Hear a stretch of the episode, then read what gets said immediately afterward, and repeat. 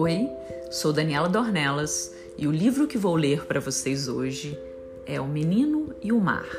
Duas crianças, duas formas completamente diferentes de enxergar o mundo e o mar que abraça este encontro. Um livro de Lulu Lima e Lanlan Bessone. Nesta areia tem caracóis? perguntou o menino. Não, Areia de praia não tem caracóis, disse sua mãe. E ciris com patas gigantes tem? Sua mãe sorriu. Vendo que o menino só queria mergulhar em seus próprios medos, falou: Está vendo ali a menina e o mar? Sim. Por que não vai lá conhecer os dois?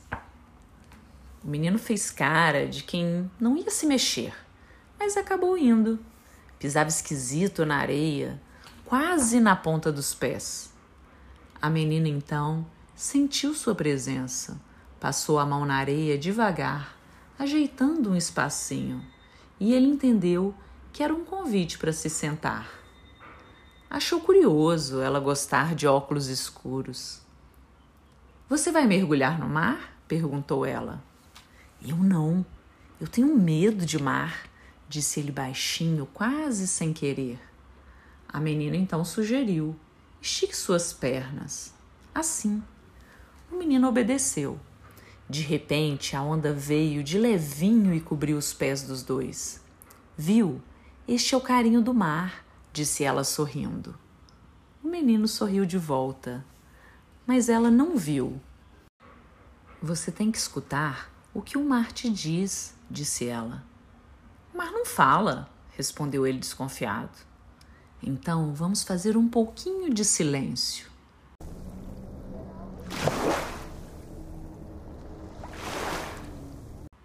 E de repente, o menino começou a escutar uma melodia diferente, que ia e vinha, de tão mole, parecia fazer cócegas no ouvido. Ah, esta é a gargalhada do mar, disse ela. Agora levante o seu rosto bem para o alto, ela pediu. Não vejo nada no céu, ele respondeu. Feche os olhos para poder ver.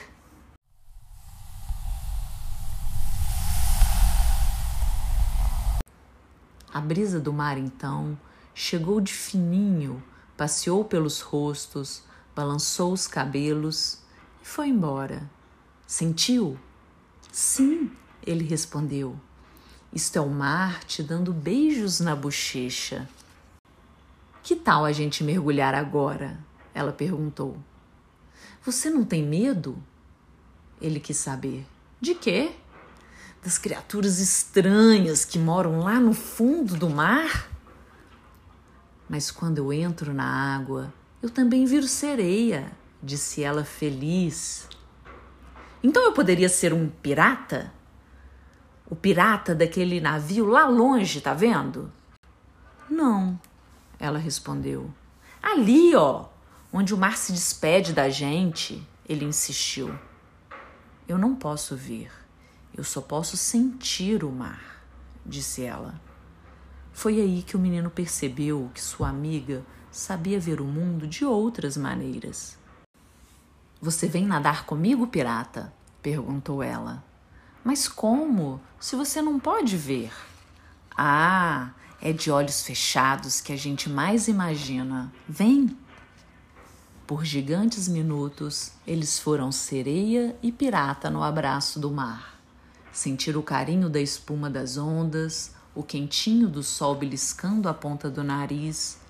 Ouviram lá longe aquela música feita só de risadas e sinos de picolé e boiaram no mar como quem deita numa cama e sonha. Quando voltaram para a areia, ainda pararam na sensação das gotinhas que desciam pelo braço, como crianças num tobogã. O menino então agachou, pegou uma concha bem grande na areia e entregou a ela. Coloque isto no seu ouvido. Consegue escutar?